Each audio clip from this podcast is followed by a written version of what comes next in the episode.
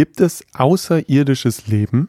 Diese Frage beschäftigt nicht nur die Science Fiction, sondern natürlich auch die richtige Wissenschaft. Die Direktorin des Leibniz-Institut für Solarphysik und Professorin für Astrobiologie, Svetlana Berdugina, ist jedenfalls fest von der Existenz solchen Lebens überzeugt. It's because this planet, since its birth, practically all the time had life on it. And there are many planets, billions of such planets in our galaxy only, which they happen to be exactly in the same place around the star where the water can be maintained on the surface. And then water based life like us could exist.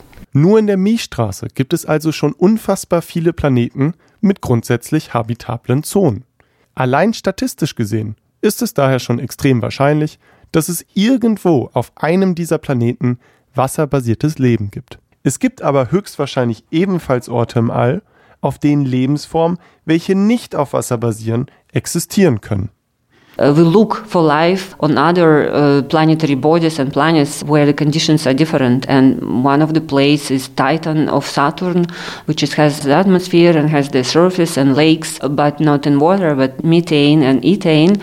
There are uh, theoretical models showing that it could be some very, very primitive forms of, of life.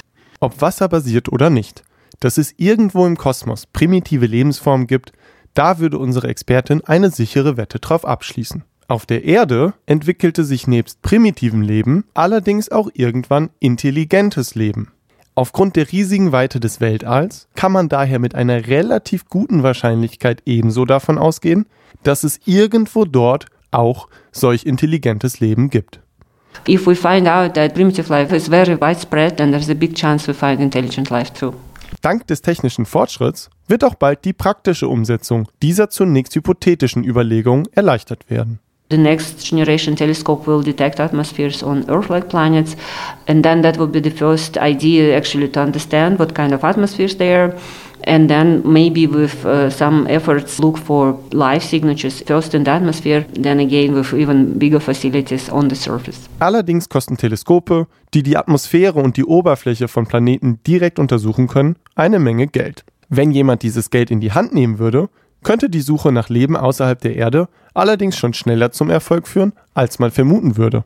Technology exists already. Now it's actually a question of money. Building it would take seven to ten years. So I would say if there are resources and really deep interest in answering this question, then we can already have some hints of it in ten years. Vielleicht haben wir also Glück und werden noch zu unseren Lebzeiten den Nachweis außerirdischen Lebens erfahren. Damit das gelingt, Dazu will auch das Freiburger Forschungsteam rund um Svetlana Berdugina einen Beitrag leisten. Durch ihre Arbeit soll unsere Sensibilität für bestimmte Lichtsignale erhöht werden. Light has not only color and intensity, but it has a third characteristic called polarization. And that property of light helps us actually to see biological signatures. And also, green vegetation is also polarized. If you would uh, be sensitive, you would see the polarization from green vegetation.